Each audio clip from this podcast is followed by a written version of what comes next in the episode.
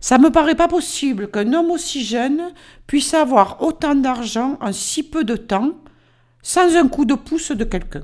Ça me paraît impossible. C'est exactement mot pour mot ce qu'a dit ma mère quand je lui ai dit que je faisais une émission sur Patrick Drahi. Et très sincèrement, je voulais absolument que ce soit elle qui fasse l'introduction de cette émission, parce que la vérité, la vérité mon ami, c'est que tout le monde pense la même chose de ce mec. Mais le problème, c'est que personne n'a réellement fait son taf. Et heureusement, il y a Bibi. Et crois-moi, j'ai cravaché, je t'ai fait une émission de malade. D'ailleurs, je ne vais pas remercier celui qui m'a demandé de faire cette émission, parce que j'ai reçu un message qui m'a demandé de travailler sur ce sujet. Ça a été très long, parce que j'ai passé des heures et des heures à faire des recherches et à me taper des vidéos pour arriver à te faire ce sujet complet sur un homme qui, somme toute, je vais te le dire avant même que l'émission commence, m'a grandement impressionné. Et tu vas voir, tu vas voir, surtout si tu as pris mon programme 10 millions, surtout si tu as suivi Crédit Pro dans 10 millions, tu vas réellement te rendre compte que ce mec a globalement, et je dis pas ça pour m'envoyer des fleurs, hein, mais la même vision du business et surtout de la valeur et de l'enrichissement que moi. Et ce qu'il y a de super quand la personne qui décrypte les comportements d'une autre personne comprend parfaitement ce qu'elle fait, eh bien c'est que pour ceux qui écoutent, donc toi, tu vas passer un magnifique moment en ma compagnie et tu vas comprendre les mécanismes qui ont amené Patrick Drahi à posséder sans avoir un seul sou en poche des milliards. Et j'aurais pas dû écrire, euh, appeler mon programme 10 millions, mais 10 milliards maintenant. mais allez, avant qu'on attaque cette émission fabuleuse, laisse-moi te rappeler l'usage. Prends le téléphone d'un ami et abonne-le sauvagement à cette émission. Et pense à tenir le téléphone dans les mains, à me laisser des étoiles parce que ça m'aide énormément avec un commentaire parce que je kiffe lire tes commentaires. Et puis cette émission est en train d'atteindre des sommets stratosphériques. On est plus de 500 par épisode. Je dois personnellement vraiment te remercier. Je suis très fier de toi. Merci tu fais le taf. Et ça, je dois le reconnaître. Et c'est pas fini, parce que pour te récompenser, ou alors si tu l'as pas encore déjà fait, tu vas sur mon site immobiliercompagnie.com, tu vas dans l'onglet livre et tu télécharges les 100 premières pages de mon livre, Devenir riche sans argent. Et si tu veux aller directement plus loin, tu vas sur Amazon, la Fnac, bref, on est partout. Tu tapes riche, juste riche, et je suis en première page. Tu cliques, tu cliques, et il arrive chez toi par la poste.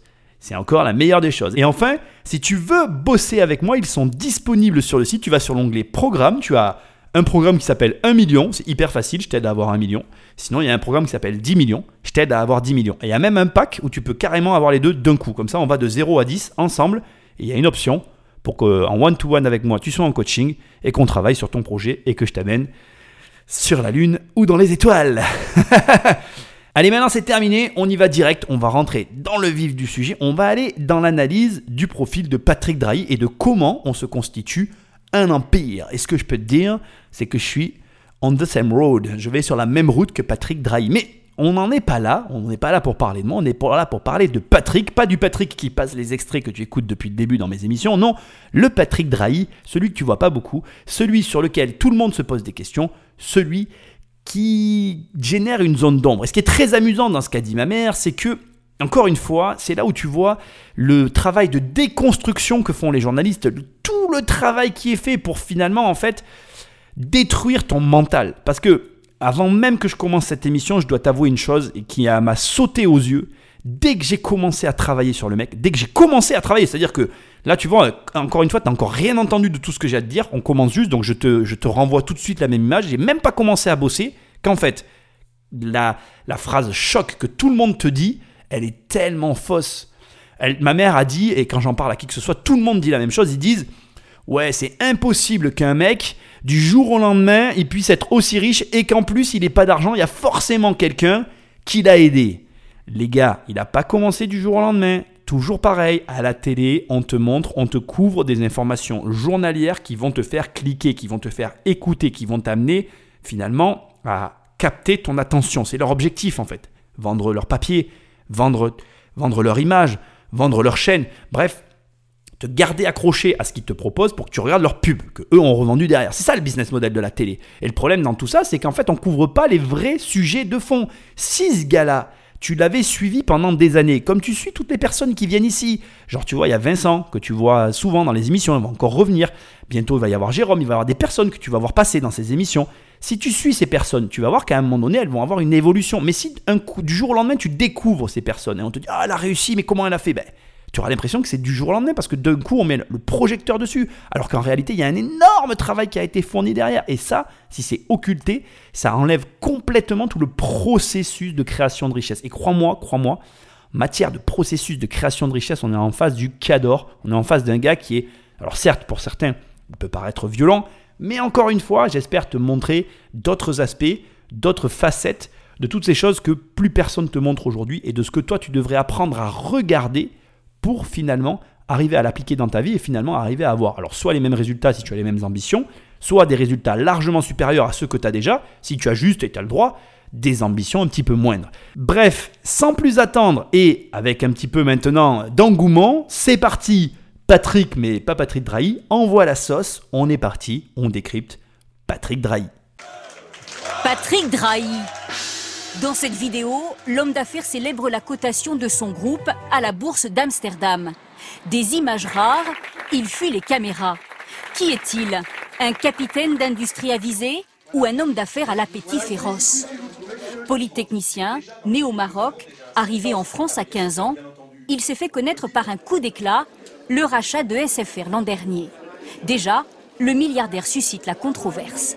Nous avons affaire à un dirigeant qui est un milliardaire, tant mieux pour lui, il a réussi, qui est propriétaire du Cap dans de nombreux pays européens, mais euh, qui a une holding au Luxembourg, il est propriétaire de ses actions à Guernesey, la société est cotée à Amsterdam et il est résident. Un patron pas tout à fait made in France, à la tête d'un empire des télécoms, présent en France, aux États-Unis, au Portugal, en Belgique, au Luxembourg et en Israël. Sa recette S'endetter de façon vertigineuse 33 milliards d'euros de dettes.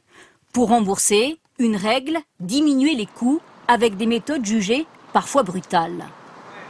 C'est euh, une, réduction, une politique de réduction des coûts qui est extrêmement drastique, euh, avec une modération salariale et euh, des, des, fournisseurs et des prestataires qui sont pris à la gorge. Un homme d'affaires qui multiplie les acquisitions dans les médias. Une télévision en Israël et en France, l'Express et Libération. Un milliardaire qui a soif de réussite. Il s'est dit, euh, euh, quand j'étais dans le câble, on me disait que ça ne marcherait jamais, que personne ne pouvait réussir. J'ai réussi. Dans la presse, on me dit la même chose. Ben, je vais montrer que je vais réussir. Et c'est pour ça qu'il constitue un groupe, finalement.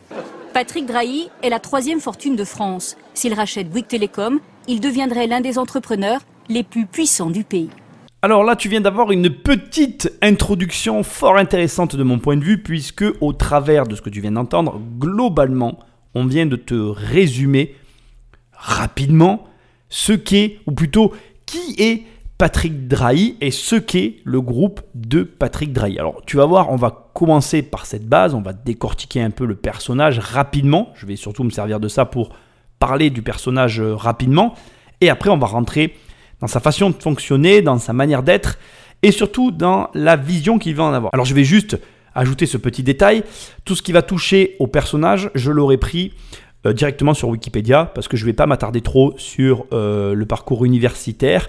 Et tout ce qui va toucher après à la partie plus technique, ça, ce sont des recherches personnelles que j'ai pris après plusieurs heures de vidéo parce que j'ai vraiment regardé beaucoup, beaucoup de vidéos pour faire cette émission. Monsieur Drahi, de son prénom Patrick, est né au Maroc dans une famille juive. Son père et sa mère étaient professeurs de mathématiques.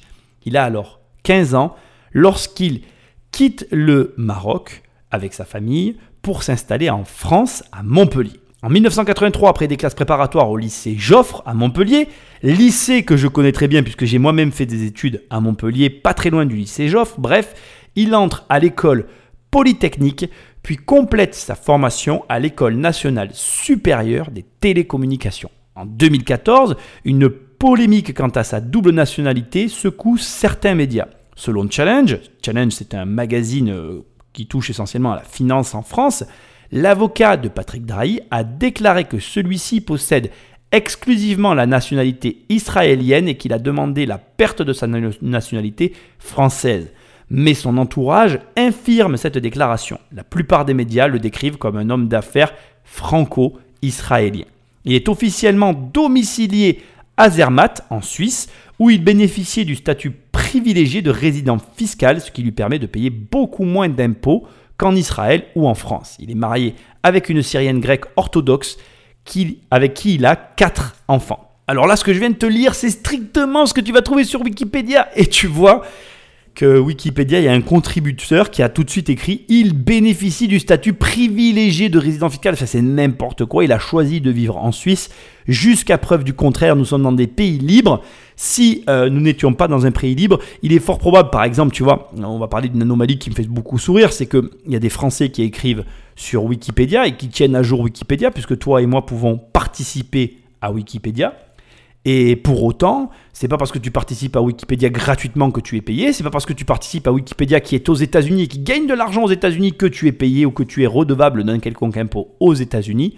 Bref, je déteste ce genre de remarques et tu vas voir que beaucoup de choses qui sont reprochées à M. Drahi sont essentiellement liées à son choix d'optimisation fiscale. Ce qui, somme toute, jusqu'à preuve du contraire et jusqu'à preuve que nous ne sommes pas libres de nos mouvements dans l'Europe, eh bien, n'est pas interdit. Le fond du problème, et je le comprends très bien, et je ne vais pas donner complètement raison à Patrick Drahi, attention, je ne suis pas un fervent défenseur, d'ailleurs je n'ai pas d'idée particulière, je vais juste te préciser ceci. Ce qui est dérangeant, et c'est vrai, c'est que M. Drahi a été formé par la France.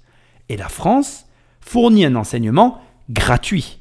Or, ce- cet enseignement gratuit, il est gratuit dans la mesure où on part du principe que on t'enseigne quelque chose si tu restes dans le pays et lorsque tu vas commencer à gagner de l'argent dans le pays, tu vas payer des impôts et tu finalement compenseras l'investissement que le pays a fait sur ta personne. Et le malaise qu'on a avec M. Drahi, je le comprends très bien, c'est-à-dire que notre pays et nos impôts ont financé ce qu'il a dans la tête, ce qui l'a rendu milliardaire, et il est allé s'installer ailleurs. Mais je suis désolé, j'ai envie de te dire, grand bien lui fasse. Ma foi, c'est le fond du problème, ce n'est pas ce qu'ils prennent, c'est ce qu'ils donnent. Si tu donnes quelque chose à quelqu'un, c'est pas pour après lui dire "Ah mais rends-le-moi". C'est comme si tu es ce genre de personnes qui font un cadeau à leur femme et parce que vous divorcez, vous voulez récupérer le cadeau. À un moment donné, si tu fais un cadeau à quelqu'un, c'est que ça te fait plaisir et donc tu l'offres sans vouloir le reprendre. Ben là, c'est la même chose. La France donne, c'est pas pour reprendre. Malheureusement, je suis désolé de te le dire, le- le- l'émission va être clafie euh, des montages de Patrick Drahi. Tu vas en entendre parler à tort et à travers. C'est pas pour tous les quatre matins venir me dire c'est dégueulasse ce qu'il fait. Non, il est libre. Et tant qu'il utilise librement ses droits, tu ne peux pas aller à l'encontre de tout ça. Bref, voilà. Donc, globalement, c'est un, c'est une personne qui est, euh, tu vas le voir, j'ai beaucoup aimé travailler sur cette personne-là. Il crée sa boîte dans le sud de la France, dans notre région, dans la région dans laquelle je me situe. Il va euh, signer des contrats avec des villes que je connais très bien, dans le Vaucluse, dans le Gard. C'est très rigolo d'ailleurs euh, d'entendre des noms de villes que tu, dans, dans lesquelles tu vas, que tu, que tu côtoies et de voir qu'il y a des personnes qui ont fait fortune en travaillant avec des toutes petites villes de nos régions. Donc c'est quelqu'un qui connaît très bien nos régions. Je vais ici et à partir de là maintenant monter donc cette émission tout autour de différents passages que j'ai moi-même appréciés, qui je trouve ont leur intérêt dans l'histoire de Patrick Drahi, et on va décrypter comment cet homme a fait fortune et comment il a construit une fortune colossale autour d'entreprises hyper endettées. Parce qu'aujourd'hui, ce qui dérange avec Patrick Drahi, c'est que c'est quelqu'un qui est issu euh, du peuple, comme toi et moi, et qui s'est bâti un empire, un véritable empire, et qui est devenu milliardaire. Et comme il le dit si bien lui-même, il est vraiment beaucoup mieux aujourd'hui avec des milliards d'euros de dettes et les entreprises qu'il possède qu'à ses débuts avec les quelques milliers d'euros de dettes qu'il pouvait avoir, et finalement rien du tout dans les mains. Et tu vas voir que Monsieur Drahi n'a de cesse de faire de parallèles avec l'immobilier, ça va m'arranger grandement dans l'émission. Et aussi, tu vas voir que ces raisonnements sont largement explicables. Et c'est ça qui est hyper intéressant. Ces raisonnements sont largement explicables, décorticables, et tu vas en tirer quelque chose, tu vas voir. C'est fort intéressant. Sa réflexion est basique, elle est applicable à ton quotidien, et je pense qu'elle peut te rapporter gros. Elsa Bimbaron, bonsoir. Vous êtes journaliste au Figaro et vous publiez Patrick, Patrick Drahi, l'ogre des networks. C'est aux éditions de l'Archipel. Patrick Drahi, 9e fortune de France, propriétaire qui a racheté notamment SFR. Alors j'interviens directement parce que là, il y a déjà des éléments fort intéressants qui viennent d'être révélés et des questions que tu dois forcément te poser. Alors oui, cette journaliste a écrit un livre sur Patrick Drahi. C'est assez amusant et donc ça veut dire qu'elle a fait un travail de recherche sur cette personne, à la manière que moi je vais faire, mais peut-être pas dans les mêmes intentions, sur les montages et la façon dont procède Monsieur Drahi pour avancer. Donc elle a titré son livre L'ogre des, des networks, des médias, bref, appelle ça comme tu veux. Moi, ce que je veux te souligner, c'est intéressant. Tu vois, des fois, tu peux te dire, en écoutant ces émissions, tu dis, ben moi, j'ai pas d'idée, dans quoi je pourrais me lancer, etc. Ben, tu peux écrire un livre sur une personnalité atypique. Je suis sûr qu'elle en vend euh, de ces livres-là. Et il y a une deuxième petite chose que je veux quand même souligner, parce que ça m'a fait beaucoup rire, quand il dit euh, ce Français vivant en Suisse. Donc, tu vois, il y a, il y a une espèce de forme. euh, on entretient un petit peu la confusion pour moi, parce qu'encore une fois, donc déjà, il faut savoir que cette personne, elle est née au Maroc. On va commencer par le début. Donc, est-ce que c'est cohérent de dire de quelqu'un, alors bref, on va même pas dire parler du Maroc, on va parler de n'importe quel pays. Si tu es né dans un pays, est-ce qu'on a le droit de dire de toi que tu es originaire d'un autre pays parce que tu y as fait tes études? Je ne crois pas. C'est assez amusant de voir que, enfin moi c'est la sensation que j'ai après avoir écouté tout ça, on essaye de récupérer effectivement, euh, comme si c'était euh, notre propriété, la nationalité de Patrick Drahi. Et d'ailleurs, tous les journalistes qui parlent de cet homme parlent de lui comme s'il était français.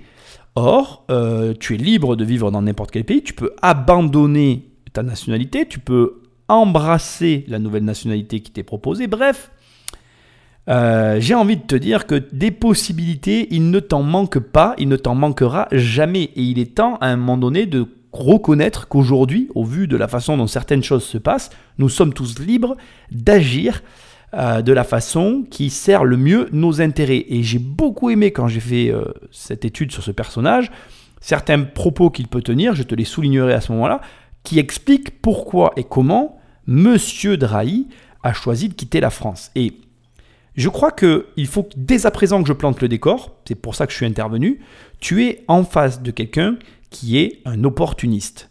Et euh, je ne vais pas rentrer dans le débat, beaucoup de gens se méprennent sur l'origine euh, de ce mot, l'opportunisme. Moi, je trouve ça super d'être opportuniste. Quand on te propose une opportunité, il faut être capable de la saisir. Sauf que Monsieur Drahi n'est pas de ceux qui attendent qu'on lui propose des opportunités. Il va se servir. Et je suis fait pour le comprendre. Ceci étant, un mot quand même que j'ai à dire sur Elsa Bembaron. Et parmi les couacs qui pour moi il y a dès cette introduction, elle en fait partie. Elsa Bembaron, je suis allé sur LinkedIn. Je ne vais pas te prétendre que j'ai fait de grandes recherches sur elle, parce que ce n'est pas vrai. J'avais juste envie un petit peu de voir quel était son cursus. Et surtout, tu vois, de comprendre comment une personne qui finalement n'a pas elle-même bâti un, empire, n'a pas bâti au moins des entreprises, est-ce qu'elle a un cursus qui lui permet d'avoir un jugement sur ces personnes-là? Bien évidemment, je suis tombé sur le pot aux roses. je te donne son cursus. École supérieure de commerce du Havre. EM Normandie Business School, d'accord? Donc elle a fait bac plus 5, plus encore une étude derrière, une formation, donc des études, et après elle est devenue journaliste. Alors, moi, voilà, je vais te donner un avis qui est méchant, je suis pas méchant après les journalistes, mais comment veux-tu toi-même te forger une opinion réelle d'un homme d'affaires alors que l'analyse se fait par une personne qui n'a elle-même jamais fait les affaires? Tu n'apprécieras pas tout ce qui a pu conduire et tout ce qui fait que une telle ou telle personne peuvent arriver à tel ou tel résultat. C'est d'ailleurs pour ça que je fais ces émissions, parce que euh, c'est ça le vrai journaliste pour moi, c'est quand quelqu'un qui fait lui-même des affaires décrypte quelqu'un qui fait des affaires, tu vas avoir des résultats intéressants. Bref, je ne vais pas faire l'apologie de ma propre émission, si tu es là, c'est que tu as compris l'intérêt. Tout ce que j'essaye de te dire, c'est que tu dois prendre avec des pincettes tout ce que tu entends, donc cette première partie, elle t'induit en erreur clairement.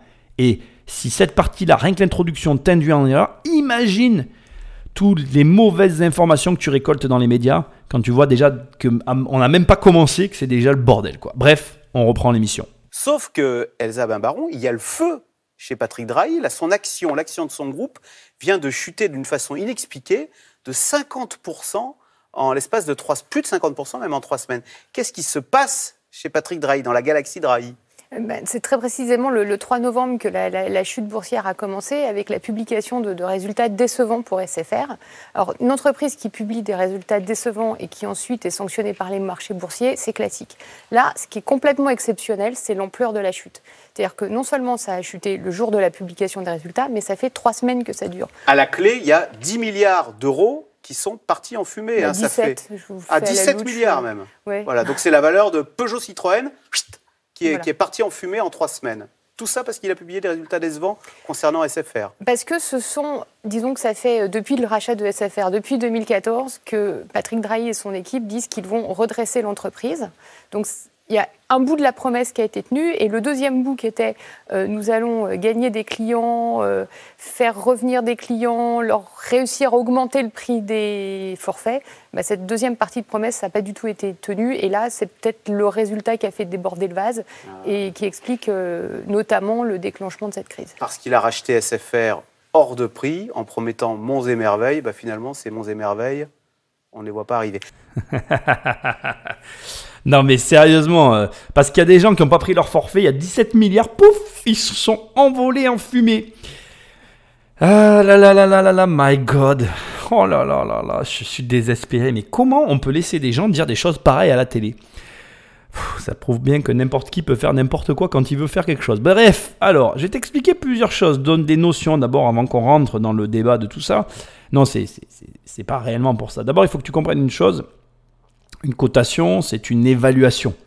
Une évaluation, ça veut bien dire ce que ça veut dire. C'est un potentiel. C'est euh, euh, voilà, c'est un ensemble de choses. Après, il y a la réalité. La bourse, c'est un marché d'offres et de demandes. Donc, c'est-à-dire que quand tu as beaucoup de demandes sur une action, l'action va finir par monter. C'est ce qu'on appelle, c'est comme la pression foncière. C'est exactement comme en immobilier. Si tout le monde veut la même maison, ben, à un moment donné, quand tu vas avoir 1000 appels, tu vas te dire Attends, mince, dans la journée, j'ai eu 1000 appels, je vais peut-être un peu monter le prix pour voir si j'ai pas un peu moins d'appels et puis surtout si je peux pas gagner un peu plus d'argent. Puis si le lendemain, tu as monté les prix et que tu as toujours 200 appels, mais que tu as encore des acquéreurs, bah, tu vas encore monter le prix jusqu'à ce que tu arrives à n'avoir qu'un seul acquéreur qui te la prend au prix maximal. Donc de dire que euh, finalement euh, l'argent est parti en fumée, non, pas du tout. L'argent ne part jamais en fumée. En fait, euh, il y a une personne qui est d'accord pour faire le deal à ce prix-là. Et ça suffit en fait. Tu verras que si tu travailles avec des gens de l'immobilier, ils te diront souvent, c'est une phrase qui revient dans l'immobilier, il ne- te suffit que d'une personne en fait.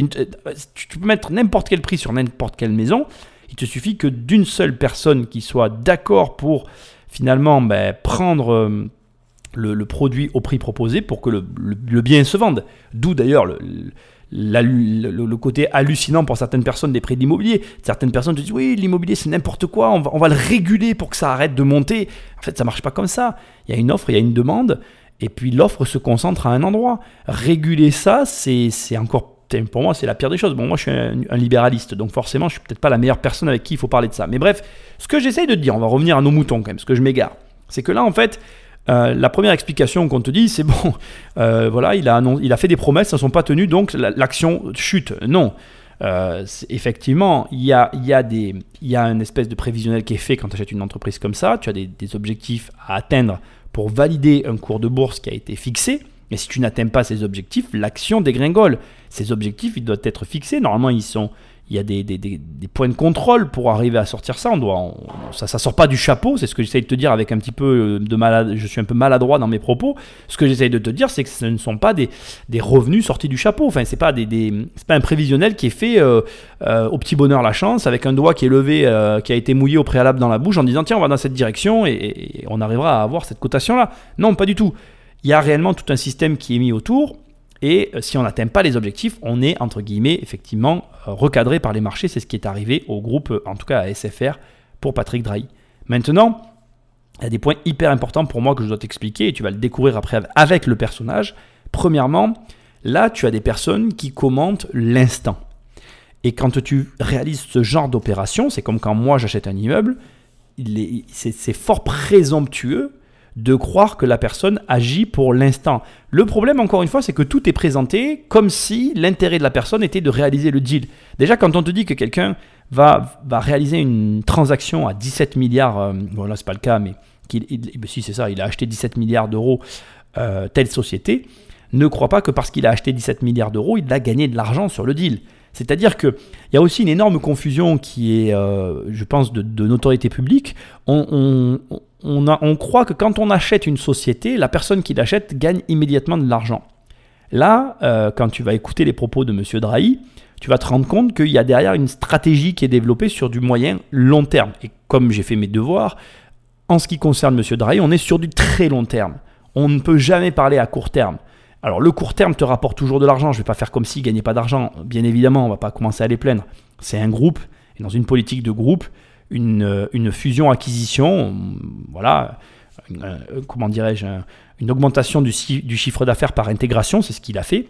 En fait, comme là, elle a aussi des bénéfices immédiats. Je ne vais pas faire genre, euh, voilà, on va pas faire, c'est pas un saint, c'est pas le propos. Bien évidemment qu'il y a un gain d'argent qui est fait immédiatement, selon comment c'est monté, et dans une politique de groupe, parce que là on a plusieurs sociétés en face, il y a un gain d'argent immédiat. Mais moi, ce que je veux te souligner ici, c'est qu'on t'affiche un montant de transaction qui te fait peut-être rêver, mais le vrai gain, il ne va pas être fait au moment de la transaction. Le vrai gain, y compris pour le chef d'entreprise, il n'est pas fait immédiatement. Il y a un autre élément que je veux que tu entendes et qui est hyper important, c'est que le gain, quel qu'il soit, de quelque nature qu'il soit, il est aussi souvent couplé à une stratégie financière et donc à une injection de flux financiers pour arriver au résultat convoité.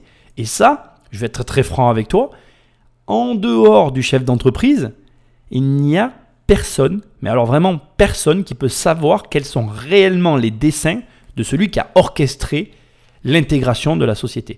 Et c'est d'autant plus vrai dans le cas de Patrick Drahi, tu vas le voir tout à l'heure, parce que c'est une personne qui dirige son groupe. Il est le propriétaire dirigeant d'un groupe qu'il pilote avec 60% des parts de ces sociétés. C'est énorme. C'est énorme et quasiment exceptionnel dans le paysage de tous les gros chefs d'entreprise que tu peux voir. Et j'ai un truc à te préciser qui est hyper important. Parmi toutes les recherches que j'ai pu faire, il y a un moment donné, M. Drahi dit une chose qui est totalement vraie. Il dit, tu peux pas comparer un groupe qui est dirigé par son propriétaire de tous ces groupes qui sont dirigés par des mecs qui sortent d'une école qu'on met au poste et qui n'agissent pas, comment dirais-je, de la même façon que le propriétaire agirait s'il était au siège où il devrait être. Et ça, ça a vraiment une importance capitale dans la compréhension de tout ce qui se passe. C'est une différence fondamentale et pour moi, ça change réellement tout en fait. Ce qui fait que tout ce que tu entends là, pour moi, ben, c'est du bullshit en fait. Ces gens-là, ils, sont extérieurs. Alors déjà, déjà, on va être clair, là, tu as deux personnes qui ont l'habitude, lorsqu'ils ils reçoivent un gros chèque, c'est d'écrire au dos du chèque, tu vois. Là, tu as deux personnes qui ont l'habitude d'endosser des chèques. C'est-à-dire que leur plus gros chèque, c'est leur salaire, ils écrivent leur nom derrière et ils l'encaissent. Patrick Drahi, c'est quelqu'un qui, lui, a l'habitude d'écrire de l'autre côté du chèque. D'accord? C'est un mec qui, lui, écrit côté euh, recto, tu vois, et là, il écrit les montants, lui, et il les donne. Donc déjà, selon du côté où tu te situes, déjà, tu peux pas parler avec les gens, en fait. Et, et tu verras, là, c'est un conseil que je te donne. Si tu es investisseur, que tu sois investisseur immobilier, investisseur boursier, que tu sois entrepreneur, chef d'entreprise, si tu es dans une de ces trois catégories, ou pire, comme moi, dans les trois catégories inclus, je vais être très clair avec toi. Il faut vite que tu comprennes dans ton esprit que toi qui fais des chèques ne peux pas parler avec ceux qui les reçoivent. Et c'est pas péjoratif, c'est pas méchant, je suis vraiment désolé. Moi aujourd'hui, je je me suis pas renfermé, je suis pas un mec renfermé, c'est pas du tout ça. Mais je fais quand même attention à ce que je dis et à qui je le dis parce que j'ai bien conscience que les gens ne peuvent pas comprendre. Et il y a même des décisions que tu vas prendre que tu pourras pas partager. Moi, il y a des décisions que je prends que je partage plus avec personne aujourd'hui parce que les gens peuvent pas les comprendre ces décisions, malheureusement. Et j'aimerais bien qu'ils les comprennent, mais c'est hum, comment dirais-je Ils peuvent pas comprendre. Voilà, ils peuvent pas arriver à intégrer euh, clairement euh, ce qui, ce que toi tu vois et pourquoi tu prends ces décisions-là. Donc, euh, le mieux dans ces cas-là, c'est de bien comprendre dès à présent. Et c'est un conseil que je te donne que si tu parles avec une personne qui endosse l'échec, ben c'est pas la peine de parler avec. Si tu parles avec une personne qui émet chèques, tu peux discuter. Après, je vais être très clair avec toi. Moi, j'ai des amis autour de moi euh, qui reçoivent des chèques et avec qui je peux parler. C'est de l'intelligence sociale, c'est pas empirique ce que je te dis. Il y a toujours des cas à part. Mais là, on a deux journalistes au premier abord qui endossent des chèques et qui comprennent pas ce qu'ils en font. On va continuer l'émission, je vais pas m'étaler plus parce que le reste est tout autant intéressant et c'est que l'introduction. Revenons quand même sur ce, per- on, on reviendra, mais sur ce personnage, Patrick euh, Drahi. Comment Parce qu'il est sorti de nulle part. On l'a tous découvert quand il a racheté SFR. Euh, D'où il vient Comment il, euh, comment il a comment il est devenu la neuvième fortune de France? Alors, Quel est son il, parcours? il était complètement sous les radars, mais c'est un vieux briscard des télécoms. En fait, c'est quelqu'un qui, euh, qui, qui est qu'on pourrait appeler un, un- un self-made man. Enfin, c'est un- construit tout seul. Il a fait Polytechnique. Il J'ai a pas fait dit- Polytechnique, J'ai pas dit autodidacte. J'ai Ouais, pas dit autodidacte. Il est fils de prof de maths. Il, a, il, a- il est né à Casablanca, au Maroc. Il arrive en France, il a 15 ans. Il fait, euh, il fait une prépa brillante, Polytechnique. Il, enseigne, il enchaîne sur Paris, euh, Paris euh, Télécom. Euh, il continue avec un DEA d'optique. Bon, c'est c'est un type qui est brillant. Ah, alors là, tu vois, quand une personne qui fait des études parle d'une autre personne qui fait des études, tout de suite, c'est vachement plus technique. Tu vois, elle fait attention aux mots qu'elle emploie et tout. T'as vu, j'ai pas dit qu'il était autodidacte, j'ai dit self-made man et tout. Tu sens hein, la différence. Là, quand on parle d'études, une étudiante, elle est forte pour en parler, tu vois. Mais quand on parle business, une étudiante, bon. Il a comme qui dirait un, petit euh, problème. Bon. Là, tu viens de voir, elle vient de te résumer le cursus rapidement. J'interviens pour te dire juste une chose. C'est ce que je t'ai dit tout à l'heure. Il est né au Maroc et il y est resté 15 ans. Est-ce que, est que tu crois vraiment, enfin, tu t'es construit en tant qu'enfant dans un pays, est-ce que tu es originaire du nouveau pays qui te permet de faire les études supérieures? Je ne sais pas. Pose-toi la question. C'est un peu facile de vouloir s'accaparer la réussite. Alors certes, je ne veux pas dire qu'on s'est accaparé la réussite de quelqu'un, mais ce que j'essaie de te dire, c'est que on essaie de prendre à quelqu'un parce qu'il a réussi notre part de responsabilité dans sa réussite et on va le critiquer parce qu'il va faire des choix qui paraissent de l'extérieur fiscal, mais on y reviendra, ne t'inquiète pas. Euh, c'est un self-made man, je l'ai mal dit, c'est un self-made man. Euh, et- et ça, c'est respectable. Parce que vraiment, ce qui va être vraiment super dans cette émission, et j'espère te le décrypter à merveille, c'est qu'on est face à quelqu'un qui part de vraiment rien et qui construit un empire. Et vraiment, tu vas voir, et j'espère que tu vas le voir, ça part vraiment de très loin. C'est-à-dire qu'on n'est pas sur simplement, euh, je dirais, un- comment dirais-je, une, une- un concours de circonstances ou même un enchevêtrement de choses qui vont en sa faveur. Non, on est réellement sur une personne qui a la volonté de devenir riche et qui le devient. Je te laisse écouter la suite, tu vas voir, c'est intéressant. Il a toujours voulu être riche. hein. Vous avez, dans votre biographie, voilà. vous sortez quelques-unes de ses phrases clés. Je peux en citer une.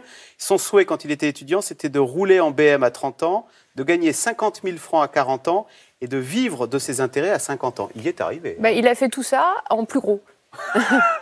En plus de l'ABM, vous pouvez ajouter le yacht. C'est super amusant d'écouter en fait la volonté de quelqu'un quand il était jeune et de voir le décalage avec la mise en action et la mise en place de la réalité, enfin de la, de la, de- du rêve en fait. C'est-à-dire que on te dit oui, il voulait rouler en BM à 30, euh, gagner 50 000 francs euh, à 40 et, être, et vivre de ses intérêts à 50. On est face à un milliardaire. C'est là que tu vois qu'il n'y a pas de problème à avoir envie de devenir quelque chose. Ce qui compte, c'est qu'est-ce que tu mets en place au quotidien pour y arriver. Et ça, ça, c'est vraiment ce qui compte le plus. C'est vraiment ce qui, euh, j'ai envie de te dire, doit t'amener à, ne pas euh, avoir honte de ce que tu veux faire et à surtout passer à l'action. Parce que tu vas le voir, là, on est vraiment face à quelqu'un qui a eu l'appétit qui est venu en mangeant. Enfin, en tout cas, c'est ce que moi je crois. Et j'espère, au travers de ce qu'on va découvrir ensemble, que tu vas voir le chemin qu'il a emprunté. Et pourquoi est-ce qu'il s'est lancé dans les télécoms à la sortie de Polytechnique Eh ben, il, a, il a regardé, ce qu'il raconte, c'est qu'il a regardé le, le top 100 des plus grosses fortunes américaines, qui en avait 10 dans le câble. Il s'est dit, bah, moi aussi, je vais faire du câble. Donc, c'est du pragmatisme, c'est juste être riche et chercher le secteur où il pouvait avoir de la richesse. Et il faut se remettre, on est dans le contexte, on est à la fin des années 90.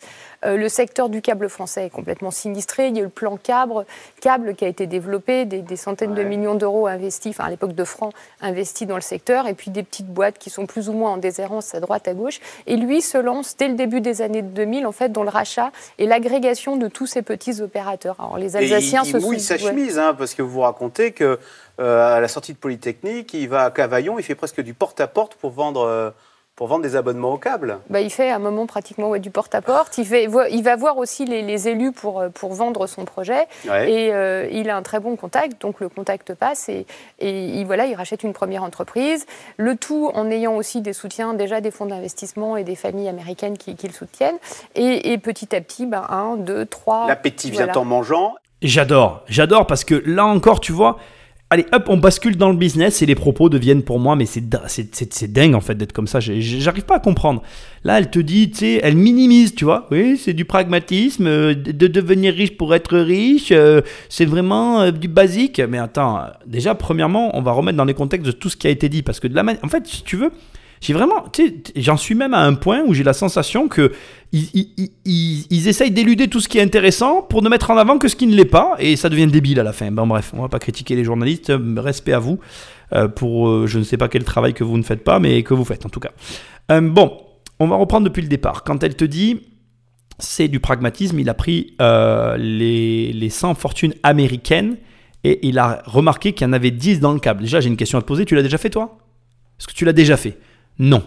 Et si tu me dis oui, est-ce que tu l'as déjà fait et tu avais déduit le, le- le- comment dirais-je, le, nombre de secteurs d'activité qui sont... Bref, tu vois ce que je veux dire T'es pas allé aussi loin que lui. Donc déjà, en fait, le gars n'a pas pris simplement les 100 fortunes américaines. Non, il les a étudiées. C'est ça le bon terme. C'est-à-dire qu'il les a pris, il les a étudiées et il a regardé comment ils fonctionnaient. Ok?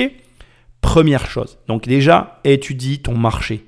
Étudie ce que tu veux devenir. Bon, c'est la première chose. Deuxième chose. Euh, tout, tout- tout du moins au- autant importante, voire plus à mon goût et à mon sens, c'est que euh, il déduit donc de cette étude qu'il y a quand même une majorité de personnes qui sont dans le câble et il, dé- il décide de se lancer dans le câble. Aux États-Unis, c'est l'avenir, mais en France, c'est sinistré. Très, intéressant. C'est-à-dire que le se dit Ok, là-bas, les mecs sont devenus riches avec. Chez nous, ça n'existe quasiment pas. Enfin, ça n'a aucun sens. En fait, ce qu'il y a, euh, on peut même pas parler d'un marché. Il y a, un marché, mais il est euh, en décrépitude. Il est à l'abandon et il est, euh, comment dirais-je, peuplé par des petites sociétés par-ci par-là, mais qui bricolent. Et moi, moi, je vais, donc ça qui se dit, hein, moi, je vais prendre d'assaut ce marché. C'est un peu, tu vois, c'est un peu comme si je te disais, voilà, essaye de te remettre dans la peau de Mark Zuckerberg quand il crée Facebook et qu'il y a MySpace, quoi, tu vois, je veux dire. Donc toi, tu n'existes pas, tu es, Mark Zuckerberg, tu as Facebook et tu te dis, je vais niquer MySpace. Tu vois, c'est déjà, donc déjà, on est là, première chose qui n'est absolument pas dite en avant et, en tout cas, je, bon bref, voilà, pas faire- aller plus loin là-dedans dans ce que j'allais dire. Euh, ce qui n'est pas assez mis en avant, c'est la mentalité d'acier qu'il faut avoir. La mentalité. Et d'ailleurs, en découle la suite de la remarque qui est faite par le journaliste. Il fait du porte-à-porte. Il croit dans son projet. Note une chose hyper intéressante. Il est soutenu par des familles d'investisseurs américains. Alors c'est assez, c'est dit de manière assez floue comme ça. Mais il faut que tu comprennes que là-bas, l'argent circule beaucoup mieux que chez nous. Et donc, qui dit argent qui circule beaucoup mieux, dit plus de facilité pour monter un business alors que le business n'existe même pas. Alors, qui serait intéressant de savoir, et je ne pense pas que ce soit ces gens-là qui puissent nous l'apprendre, mais bien évidemment, Monsieur Drahi, ça serait beaucoup plus intéressant que ce soit lui qui nous donne la réalité de la chose, c'est comment il a fait et par quel processus il a fait rentrer ses capitaux et quelle était la nature de l'accord. Je vais être très clair avec toi, j'ai trouvé tout le montage de Monsieur Drahi, mais je n'aurai jamais la vraie nature du contrat, puisque la seule personne, les seules personnes qui connaissent les vraies natures du contrat sont ceux qui l'ont signé. Je serais bien présomptueux ici d'essayer de te décrypter la façon dont ça a été fait. Il y a mille et une façons de faire. Tu peux faire un prêt, par exemple, tu peux faire rentrer quelqu'un qui finance ta boîte et dire que tu la finances pour X années, qu'en échange d'intérêts et du remboursement du capital à terme, tu reprends tes parts de société. Tu peux faire rentrer quelqu'un au capital qui devient finalement un de tes associés et qui va avoir un poids décisionnaire dans la société. Bref, il y a autant de possibilités que ce qu'il y a euh, de liberté dans le monde pour rédiger ce type de contrat et le mener à son terme. Ce qui est intéressant par contre dans la démarche, c'est que ce mec-là, et c'est ce qu'il faut que tu comprennes, a vendu quelque chose qui n'existait pas.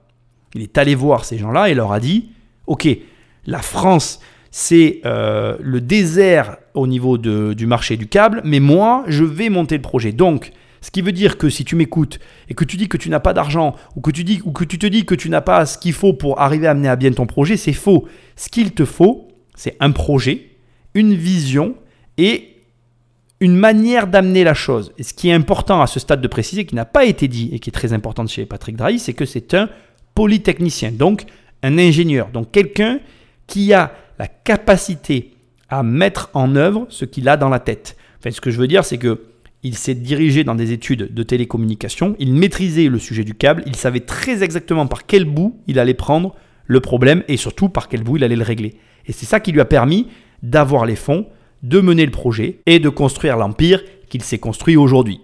Je dois te dire un dernier élément avant de clôturer cette partie qui est fort intéressante. Tu dois comprendre que, à la question de départ, qui est toute la question de fond de cette émission, c'est comment cet homme a-t-il réussi, soi-disant en s'endettant, à monter un empire de cette envergure Eh bien, la réponse est très simple. Il commence dès le début, au moment où je suis en train de te parler là, c'est-à-dire aux, prémices de son, empire, à déjà demander de l'argent. En fait, c'est quelqu'un qui, n'ayant pas eu d'argent, n'en ayant jamais eu, a passé sa vie à en demander. Et c'est bien une chose que je peux t'apprendre. Pour être une personne qui a passé moi aussi ma vie à demander de l'argent aux autres parce que je n'en avais pas, tu finis par développer des compétences. Petit pont que je dresse en direction de mon programme 10 millions, où tu as le programme où je t'apprends, où je te donne mes outils pour aller lever des fonds, je peux t'assurer que pour tous ceux qui l'ont suivi, une fois que tu as fini le cursus, tu vois, la, tu vois le programme financier, enfin en tout cas tu vois le levage de fonds de manière totalement différente. Et ne te leurre pas, je veux qu'on soit très clair, au jeu de je vais demander de l'argent, tu as vraiment l'habitude d'avoir des noms. Aujourd'hui, j'encaisse de mieux en mieux les noms. Alors je vais jamais vais pas te mentir, c'est jamais agréable d'avoir un nom quand on a un projet, mais ça fait partie du jeu. Et Patrick Drahi s'est tout de suite confronté à ça. Il a tout de suite appris dès le début à demander de l'argent, à faire rentrer de l'argent dans ses boîtes, à gérer cette, euh, cette comment dirais-je, cette espèce de pression en plus, cette espèce de personne qui fait partie du projet. C'est-à-dire que là où avant les gens avaient besoin quand ils créaient une boîte d'avoir de l'argent pour pouvoir créer leur boîte et pour avoir un rapport avec leurs investisseurs, leurs banquiers, bref, avec les gens qui mettaient de l'argent dans le projet, avoir un rapport d'une certaine nature, lui, Patrick Drahi, dès le début, comme il n'avait pas du tout de, de, rond, en fait, il a euh, pris l'habitude de gérer les banques, de gérer les investisseurs, de gérer les différentes personnes qui lui ont permis de créer ses business. Et ça, c'est vraiment très intéressant. Et donc, il se met à racheter. Alors là, il, a fait, il rachète SFR, mais il a une boulimie. avant, il rachète nous, c'est numéricable pour les plus anciens, ils s'en souviendront. Et 2014, c'est l'apogée, c'est SFR. Et SFR, il fait un bond de 1 à 10. Hein. Il, SFR, c'est 10 fois plus gros que son entreprise qui rachète mais il rachète même euh, Portugal Télécom, deux, méga, deux, deux énormes câbles opérateurs. Et alors, il se retrouve avec. Parce que comment il rachète tout ça? Il n'a pas l'argent. Non, il emprunte, bah, vous alliez le dire, il se retrouve avec 51 milliards de dettes. Alors 51 milliards de dettes, c'est pas que SFR, parce que SFR, ça lui a coûté 17 milliards d'euros. Là-dessus, il y a Portugal Télécom, effectivement, en plus, 7 milliards. Parce que 50 milliards de dettes, on dit ça tranquillement, c'est la dette d'un pays européen. Par exemple, la Slovaquie, j'ai regardé, elle a une dette de 50 milliards d'euros. Voilà. Donc lui, sur ses petites épaules, il a la dette de la Slovaquie. Voilà. En fait, il ne l'a pas juste sur ses petites épaules, puisque la dette est posée sur ses différentes sociétés. Donc SFR a 15 milliards de dettes, la société mère qui chapeaute tout ça, Altis, a un bout de dette. Les Américains vous en pariez, c'est Cablevision et euh, Suddenlink, il y a encore un petit bout de dette, tout ça c'est réparti. Et là-dessus, il y a des médias aussi. Voilà, alors il n'empêche, quand on a 50 milliards de dettes, on lui a demandé si ça ne l'empêchait pas de dormir. Eh ben, écoutez, c'était l'an dernier, écoutez la réponse de Patrick Drahi.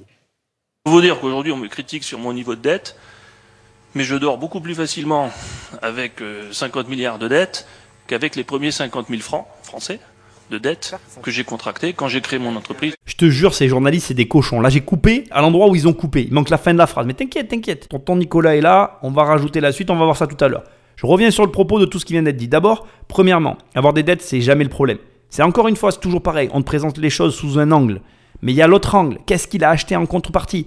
Qu'est-ce qu'il a en face? T'inquiète pas, on va y répondre. Mais ce que tu dois comprendre, c'est très amusant ce qui vient d'être dit. Et d'ailleurs, je dois souligner pour le coup, pour une fois, la réponse de, Madame la, journaliste très bien répondu, ce n'est pas Patrick Drahi qui porte sur ses épaules 51 milliards de dettes, c'est X sociétés qui regroupent l'ensemble d'une dette. Mais ce qui est intéressant dans, ce qui a été dit là, c'est la vision de l'esprit. D'abord, comme ils viennent de te le dire, si tu as la sensation que c'est Patrick Drahi qui porte les dettes, c'est parce qu'on te le présente comme ça. Parce qu'on te dit Patrick Drahi a 51 milliards de dettes. Ce qui est faux. Elsa Bembaron a raison. Ces sociétés, et elles n'ont pas chacune 51 milliards de dettes. C'est 51 milliards de dettes qui sont répartis. Les mots sont importants. Ensuite, deuxième élément, et c'est ça que je veux souligner rapidement dans ce passage, c'est que quand depuis toujours tu as l'habitude d'avoir des crédits, tu finis par apprendre à vivre avec des crédits. Moi, je crois que depuis toujours, j'ai toujours eu des crédits sur ma tête. Ça m'a parfois servi, parfois desservi, mais j'ai l'habitude de vivre avec. Ça fait partie de ma vie. Et aujourd'hui, je vais te le dire très, très, très, très franchement, je vis beaucoup mieux avec mes dettes, moi aussi, que sans elles parce que je sais ce qu'elles me permettent de faire. Et ce qu'elles me permettent de faire, ça n'égalera jamais ni ce que peut faire un salarié, ni ce que peut faire euh, ben, certains chefs d'entreprise qui ne s'endettent pas, ni ce que peuvent penser ces journalistes. Bref, à la fin, tu t'en fous de ce que pense tout le monde, parce que tu finis par te dire, une phrase que je dis dans mes programmes, ce qui est bon pour moi n'est pas bon pour les autres, et ce qui n'est pas bon pour les autres est parfois très bon pour moi. Alors, vous connaissez la fameuse phrase, est-ce que c'est pas le problème des banquiers? Vous savez, on dit, euh, Oui, si, j'ai un, un- un- si, je dois un million à mon banquier, j'ai un problème. Si je dois un milliard à mon banquier, c'est mon banquier qui a un problème. Voilà. C'est un peu ça, là, quand même. C'est ça et c'est pas ça. Bon, déjà, il a dit ça devant les, les sénateurs, donc euh, qui étaient un petit peu perplexes. Et, euh, et l'idée, c'est de dire, euh, ben, quand j'avais fait 50 000 francs de, de dette, je, vais me faire un peu l'avocat de Drahi pour une fois, euh, c'est de dire, je ne savais pas comment j'allais le rembourser. Là, avec 50 milliards de, de dettes, lui part du principe que les entreprises qu'il a rachetées, financées par cette dette, ont les moyens, elles, de payer les intérêts de cette dette et à terme le Et capital comment il aussi. fait, alors, pour faire en sorte que SFR, subitement, euh, soit en mesure de rembourser une partie de cette dette abyssale? Alors effectivement, pour une fois, Madame Mbaran a été euh, l'avocat de Patrick Drahi et c'est très bien parce qu'elle a raison. Effectivement, euh, on- il n'a pas basé sa stratégie sur rien, sur du vide, sinon ça n'aurait pas marché, c'est c'est évident, mais tu le sais déjà. En fait, ce que ces gens-là oublient de te dire, c'est que en réalité, le deal, il a eu lieu parce que ce qu'il a présenté a fonctionné auprès de certaines personnes. Si ça avait été véreux au départ, personne n'aurait financé. On dirait que l'argent sort du chapeau. Les questions qui sont posées sont, peuvent paraître un peu ridicules, mais bon, je peux comprendre. Je peux comprendre que certaines personnes ne comprennent pas. Et puis, encore une fois, voilà, j'insiste, tel que c'est présenté, c'est vrai que c'est c'est édulcoré, quoi. hein. C'est un, petit peu- c'est un petit peu le magicien d'Oz, quoi. Tu vois, c'est assez hallucinant. Il y a un point qui a été dit et qui m'intéresse grandement. On va y revenir encore une fois tout à l'heure, mais c'était l'introduction. Euh, effectivement, il se, sentait, il, se sentait mieux avec 50 mi- avec 50 il se sent mieux avec 50 milliards de dettes qu'avec 50 000 francs de dettes à ses débuts. Mais ce qu'on oublie de te dire dans tout ça, c'est qu'il y a une valorisation en face. Et surtout, il y a un état d'esprit, une vision très claire. Tous ces gens, encore une fois, ne savent pas de quoi on parle. Et il y a un point qui est à aucun moment souligné, mais qui est un peu compréhensible, c'est que quand tu as plusieurs sociétés, tu as une réflexion de groupe.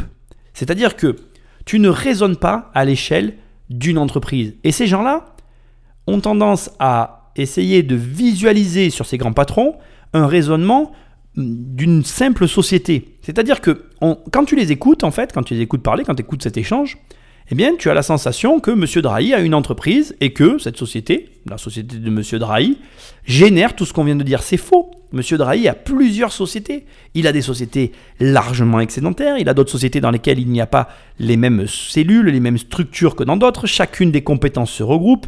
Tu vas acheter quelque chose dans lequel tu vas garder un truc qui va te servir pour un autre truc. Alors quand je dis des trucs, c'est des sociétés, bien évidemment. hein. Ça fait dit comme ça, ça fait là encore euh, vendeur de chaussettes.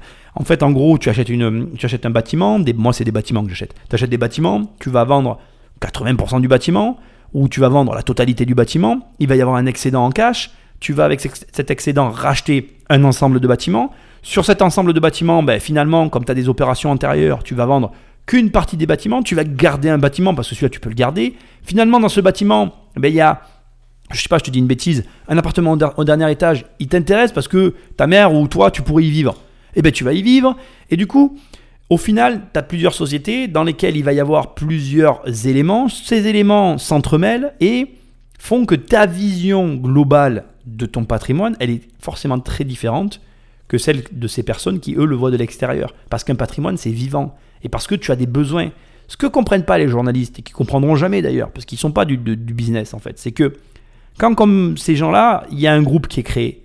Un groupe, il a besoin de, de tout un tas de choses pour vivre. Il a besoin d'humains, il a besoin de main-d'œuvre, effectivement, il a besoin de capitaux, il a besoin de connaissances, de RD, de recherche et développement, il a besoin de tout un tas d'éléments. Et quand tu vas acquérir de nouvelles sociétés, eh bien, tu vas fournir à ton groupe tous ces éléments-là pour arriver à exister, grandir et continuer à proposer des services au reste du monde.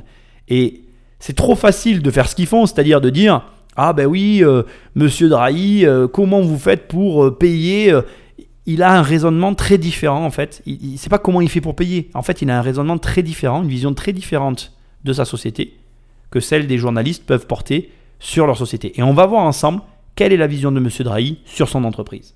Bah là, pour le moment, il a fait de la moitié du boulot, c'est ce que je vous disais. Il a racheté SFR, pas forcément à un prix totalement délirant. Bon, il l'a quand même racheté 17 milliards, donc je viens de dire, il l'a bien vendu. Euh, il a fait la phase 1 de la promesse, c'est-à-dire qu'il a baissé les coûts. Comment il fait pour baisser les coûts? Alors, il y a la partie pas très sympathique du personnage, c'est qu'il a commencé par arrêter de payer certains fournisseurs. Donc, quand vous ne payez pas les fournisseurs, mathématiquement, les dépenses baissent, donc les marges augmentent. Euh, ça, ça s'est un peu réglé. Il a renégocié tous les contrats. Chez SFR, il y a des gens qui l'appelaient Monsieur 30%, parce qu'il demandait systématiquement 30, re- 30% de remise à tous les fournisseurs. Euh, après, il a dim- là, il est en train de diminuer les effectifs de SFR, malheureusement aussi de 30%, parce qu'il y a 5000 départs sur 15 000 salariés. Sur 15 000 salariés, il s'est séparé de 5 000 Personnes. euh, 5 000 personnes. Ah oui, d'accord. Donc là, il a énormément réduit les coûts chez SFR. C'est en cours. Ouais. Et il y, a- il y a normalement la deuxième phase qui est maintenant je gagne des clients et, et là ça marche pas bien. Alors justement, j'allais y venir, parce qu'à côté de racheter SFR et des opérateurs, il se lance énormément dans les médias. Il a racheté euh, euh, Libération, BFM, Libération, l'Express. Mais alors, il a même acheté les droits sportifs de la Ligue euh, anglaise et puis surtout de la Ligue de, de- de la, la Coupe La de la, Champions League. la Champions League en football. Alors, euh, qu'est-ce qu'il veut faire? Il veut faire comme Jean-Marie Messier, là, c'est ça Bah, là, son modèle, c'est pas tout à fait Jean-Marie Messier, puis on va pas lui en vouloir. Euh, c'est plutôt les Américains. C'est plutôt de regarder ce que faisait, par exemple, le, géant américain AT&T qui voulait racheter euh, euh, une partie des droits de Ouais. Time Warner. euh, donc du contenu, c'est mettre du contenu dans les. de dans le- proposer voilà. aux abonnés SFR la Champions contenu, League voilà. en les faisant disant, bah, un peu plus, oui. Et alors, c'est ça qui marche pas C'est que les gens, ils refusent de payer euh, pour... euh, Bah, c'est que, ce qu'il a, qu'il a lui-même reconnu, c'est qu'en fait cet été ils ont passé un euro supplémentaire euh, de, de par, euh, sur les abonnements à il a tout le monde. augmenté les abonnements. Ouais, enfin on fixe les Ouais. abonnements fixes d'un euro pour avoir la, la Champions League. Euh, non, pour avoir la, la première ligue, parce que pour le moment, la, la Champions League, Il il l'a l'aura pas encore, ce sera en août 2018. Voilà. Donc il a dit un euro de plus à, à mes 5 millions et quelques d'abonnés fixes pour regarder du foot. Moi, personnellement, je ne mettrais pas 50 centimes dans du, dans du foot. J'aime pas ça, j'aime que le rugby. Mais par contre, vous, peut-être, vous mettriez 10 euros. Il l'a lui-même reconnu. Donc, il a très, très mal ciblé et il a énervé tout le monde à l'arrivée. Et ça lui a encore coûté des abonnés. Donc, il y a vraiment un problème marketing. C'est-à-dire que euh, les offres n'ont pas été dimensionnées correctement. Il n'a pas encore bien valorisé les contenus. Moi, je pense que, je ne sais pas si ça peut fonctionner ou pas, mais en tout cas, il faut que le package soit plus joli pour que ça fonctionne. C'est sûrement la seule fois où je serai d'accord avec Elsa Bembaron. Parce que pour le coup, euh, tout ce qu'elle t'a dit est vrai. Donc je vais pas euh, m'étaler parce que l'émission va être trop longue. On va basculer maintenant sur la deuxième partie de l'émission, la plus intéressante. On va rentrer dans le cœur de la machine. On va rentrer avec Patrick Drahi. J'ai sélectionné parmi tout ce que j'ai regardé, parce que j'ai regardé énormément de contenu pour comprendre. Je, je vais prendre vraiment euh, l'intervention de Patrick Drahi devant les sénateurs pour qu'on décrypte vraiment euh, qui est et comment fonctionne Monsieur Drahi. Je vais revenir sur ce qui a été dit là. Donc effectivement, tout ce qu'elle a dit est vrai. Effectivement, c'est une stratégie de décaler tes paiements de, tes fournisseurs. Ça te permet d'augmenter tes marges et de décaler tes paiements et de faire fonctionner ta trésorerie pour optimiser certains leviers. Moi, je vais souligner quelque chose que je trouve très intéressant, c'est que, euh, tu vois, c'est, je trouve toujours dommage en fait que les journalistes n'ont pas appris à remettre en avant les choses qui ont réellement de la valeur. Ce qui est intéressant, c'est que là, Monsieur Drahi, il achète en fait SFR, et en achetant SFR, euh, il acquiert une activité commerciale de première catégorie, de première visibilité d'ailleurs. C'est plutôt ça le vrai terme. Une activité de première visibilité. Une activité qui demande à, son dirigeant de ne pas être un ingénieur, mais d'être un marketeur. Parce que quand tu proposes des, des, forfaits SFR, des, forfaits téléphonie, tu proposes un packaging. Et ce qu'elle a dit, elle est totalement vraie. Aujourd'hui, euh, il n'est pas bon. Alors, mal, comment dirais-je Heureusement, dans le cas de Raïs, ce qui est intéressant, c'est que c'est quelqu'un qui tâtonne, qui, qui touche, qui, qui essaye de comprendre, et, et il, a, il a des très bons réflexes, tu vois. C'est vachement intéressant pour toi. Il est dans une stratégie de création de contenu. Il veut proposer, en plus de ses services euh, box, SFR, etc., des contenus de Champions League, du football, etc. Très très bonne stratégie. Très très bonne vision de ce qu'est l'actualité, de ce qu'est notre monde tel qu'il est aujourd'hui. Les gens sont en manque de contenu de qualité. Et M. Drahi a très très bien analysé ça et il veut essayer d'acheter des droits pour venir euh, ajouter à ses services euh, des raisons pour ses consommateurs de venir les chercher. Une façon indirecte, en n'étant pas bon en marketing, de comprendre et de rendre plus belle la mariée. Alors il faut aussi pré- pré- comment dirais-je, expliquer un élément qui est à dit euh, de manière succincte, c'est que SFR avec Vivendi avait aussi des problèmes et que euh, je pense que M. Draghi a très bien compris ce qu'il rachetait et il le rachetait parce que précisément ses connaissances techniques, selon lui, vont lui permettre de faire passer à l'opérateur historique un certain cap. Il faut savoir que SFR, fin des années 90, c'est l'opérateur numéro un devant Orange, le premier à se lancer en France sur le réseau GPS. Donc euh, oh, clairement, il prend un ancien numéro 1 pour le remettre numéro 1. Mais ça, on va en parler tout à l'heure, tu verras. Ce que je veux aussi te dire, c'est que euh, dans ce qui a été dit là, il y a quelque chose aussi de très juste. C'est quelqu'un qui va euh, taper dans les coups. Mais là encore, quand une journaliste t'explique ça, ça me fait doucement sourire. Parce que elle encore, c'est toujours pareil, c'est la même personne qui endosse l'échec. Lui, c'est celui qui fait l'échec. Et une entreprise, pour qu'elle existe, elle a besoin de faire des profits. Sinon, l'entreprise n'existe pas, elle ne paye pas d'impôts. Et dans ces cas-là, ça ne fonctionne pas. Ok? Donc il faut comprendre l'enjeu global qu'il y a. Et M. Drahi est le patron d'un groupe, un groupe qu'il doit faire fonctionner. Et pour le faire fonctionner, il raisonne avec un groupe. Et là encore, la façon dont c'est amené, on parle que de l'achat de SFR par M. Patrick Drahi. SFR aujourd'hui, ce n'est qu'une partie du groupe de Patrick Drahi. Et ça, il faut vraiment que tu le comprennes. Tu ne peux pas euh, isoler SFR et isoler SFR de l'ensemble du groupe de Drahi. Aujourd'hui, le groupe de Patrick Drahi, on va le voir tout à l'heure, c'est un groupe international qui a un potentiel international. Et M. Drahi raisonne de façon internationale. Et nous, petits Français, eh bien, on raisonne de façon nationale, à notre niveau à nous. Et je comprends, je te comprends, attention, je te critique pas en disant ça. Mais il faut essayer de passer de l'autre côté et comprendre que pour lui, aujourd'hui, il y a un enjeu euh, différent de celui que toi tu perçois en fait. Et cet enjeu, c'est qu'est-ce que je propose à mes clients? Au début, il, avait il, a, il, a, construit un réseau et aujourd'hui, il veut euh, tirer parti de ce réseau et il veut boucler la boucle, créer un cercle. Le cercle, c'est quoi? J'ai le réseau numérique câble, j'ai le réseau de téléphonie que je peux proposer à mon service de téléphonie, que je peux proposer à mes clients, et je suis propriétaire de tout. Et tu vas voir que la propriété est une des grandes sources de motivation de Monsieur Drahi. Alors, ne t'énerve pas, jeune podcasteur. Je sais que tu kiffes mes longues émissions, mais j'ai dû couper à un endroit, j'ai coupé là à 56 minutes, 55 et des brouettes, parce que l'émission est déjà assez longue. C'est l'introduction. Tu viens de comprendre qui est Patrick Drahi. Et maintenant, dans la deuxième partie, on va voir de l'intérieur. J'ai choisi un, comment dirais j'ai choisi un point. Et de ce point, on va voir Patrick Drahi. Donc, ce qui est intéressant pour moi, c'est de te dire trois choses à ce stade. Tu ne viens de gratter qu'à la surface. Et on va rentrer à l'intérieur. Ça va être magistral. Et dernier point qui est hyper important, c'est que il ne faut pas se fier aux apparences. Alors certes, on peut croire que je défends le cas Drahi, mais parce que quelque part, d'une certaine manière, je m'y sens un petit peu proche. J'ose le dire. Et d'un autre côté, il faut essayer d'apprécier la vision dans son ensemble. Et ici, je pense que je t'ai bien dégrossi qui était le personnage. Maintenant, on va se concentrer dans la prochaine émission sur le cas Patrick Drahi, vu de Patrick Drahi, son cursus, comment il a fait. Bref, comment ça peut se passer pour toi, parce que l'intérêt de toutes ces émissions, c'est qu'est-ce que toi tu peux en tirer. Bref, la suite au prochain épisode, et comme d'habitude, je t'invite à me laisser des étoiles là où tu écoutes l'émission, à me rejoindre dans mes programmes 10 millions ou 1 million, ou alors en téléchargeant mon livre, Devenir riche sans argent, tu peux même l'acheter sur la FNAC, euh, Amazon, où tu as envie. Je te laisse me rejoindre, rejoindre la famille des investisseurs, et je te dis à très bientôt dans une prochaine émission. Salut